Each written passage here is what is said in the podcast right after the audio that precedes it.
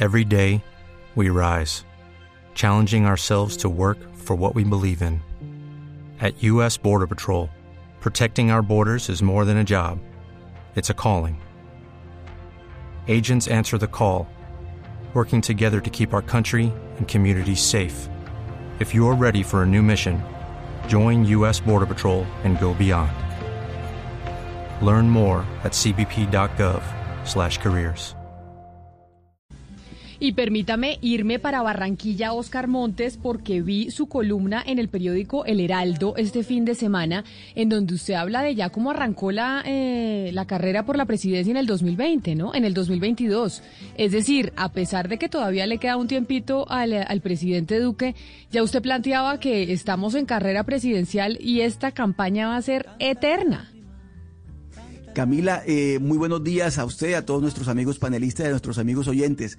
Efectivamente, yo sí creo, Camila, que esta campaña presidencial ya arrancó. De hecho, ya hemos visto unos candidatos eh, que están muy posicionados en sus, en sus, en sus funciones. Eh, Gustavo Petro, por ejemplo, no ha dejado de hacer campaña, una campaña permanente que lo mantiene vigente desde el día que perdió con la segunda vuelta con Iván Duque. Pero fíjese usted, por ejemplo, que ya Sergio Fajardo, que había dicho que no volvería ser candidato, ya en la entrevista que le concedió el periódico El Tiempo el fin de semana pasado, ya dijo que volvía a ser candidato. Pero hay más candidatos en la baraja. El doctor Camilo Romero, con quien hemos hablado nosotros, el exgobernador del Nariño, va a ser candidato, ya está en campaña también. Está Pero, en Oscar, campaña venga. igualmente.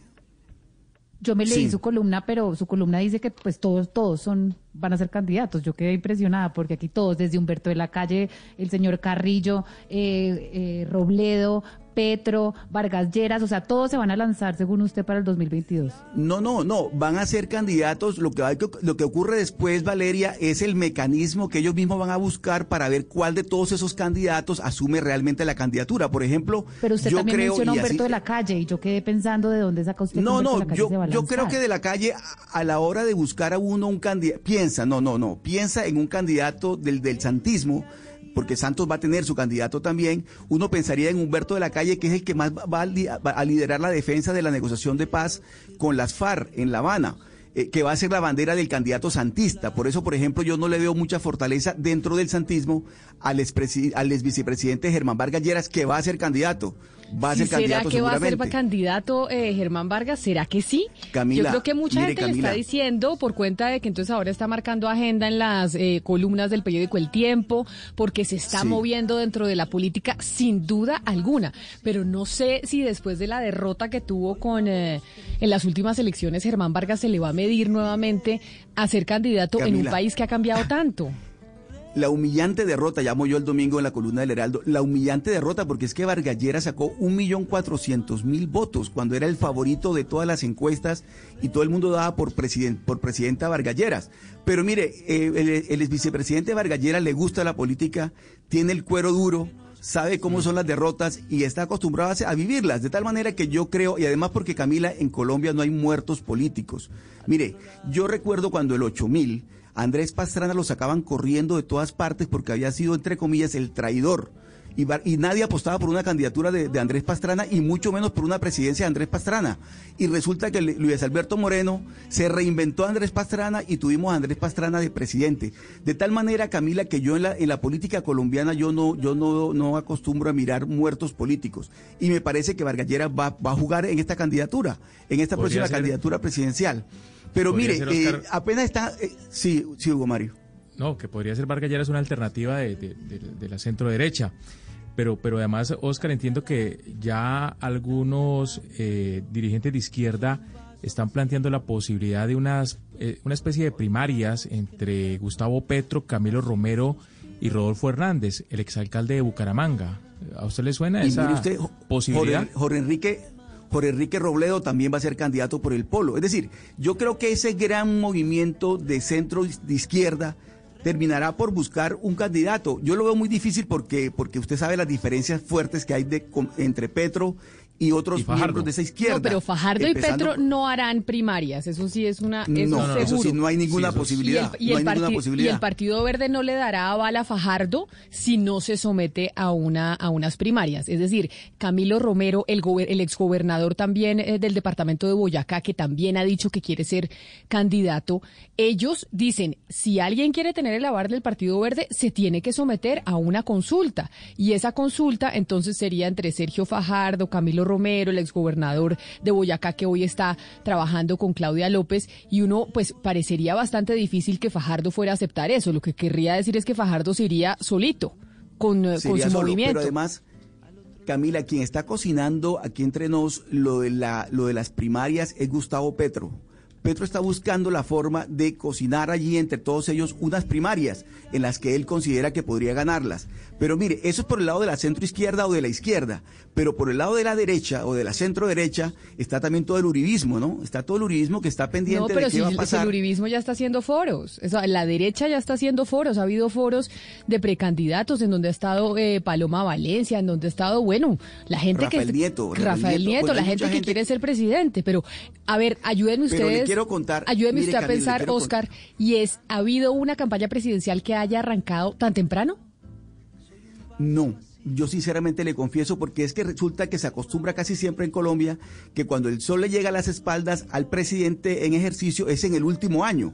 Pero resulta que Duque todavía le falta y resulta que yo creo por cuenta de obviamente el desgaste que ha sufrido el presidente Duque, pero además porque me parece que hay unos candidatos que no se aguantaron las ganas, los patos no se aguantaron las ganas de lanzarse al agua y porque además considero que esta campaña la van a tener, la van a ambientar desde mucho antes, Camila, porque la, la agenda está determinada por lo que pase con el coronavirus.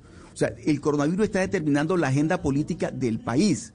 Es decir, si Duque sufre, como sigue sufriendo el desgaste que está sufriendo, porque así lo muestran las encuestas, que perdió 11 puntos en, el último, en la última encuesta de Inbamer, eso quiere decir que vamos a encontrar un presidente muchísimo más desgastado al final de su mandato. Y eso va a ser aprovechado, obviamente, por quienes quieran sucederlo, o ya sea de su mismo eh, eh, eh, línea política o los contradictores que son los que están más interesados en este momento. Que es interesante que vamos a empezar a ver a un centro democrático mucho más radical empezar a oponerse al presidente, sobre todo si quiere lanzar una reforma tributaria en el 2021, como más o menos lo anunciaron cuando lanzaron el, el marco fiscal de mediano plazo, eh, para lanzar una reforma tributaria en el 2021, ningún candidato, un segundo Oscar, ni del centro democrático ni de la derecha le va a jalar a eso, porque eso es un desgaste electoral a puertas de una elección en el 2022.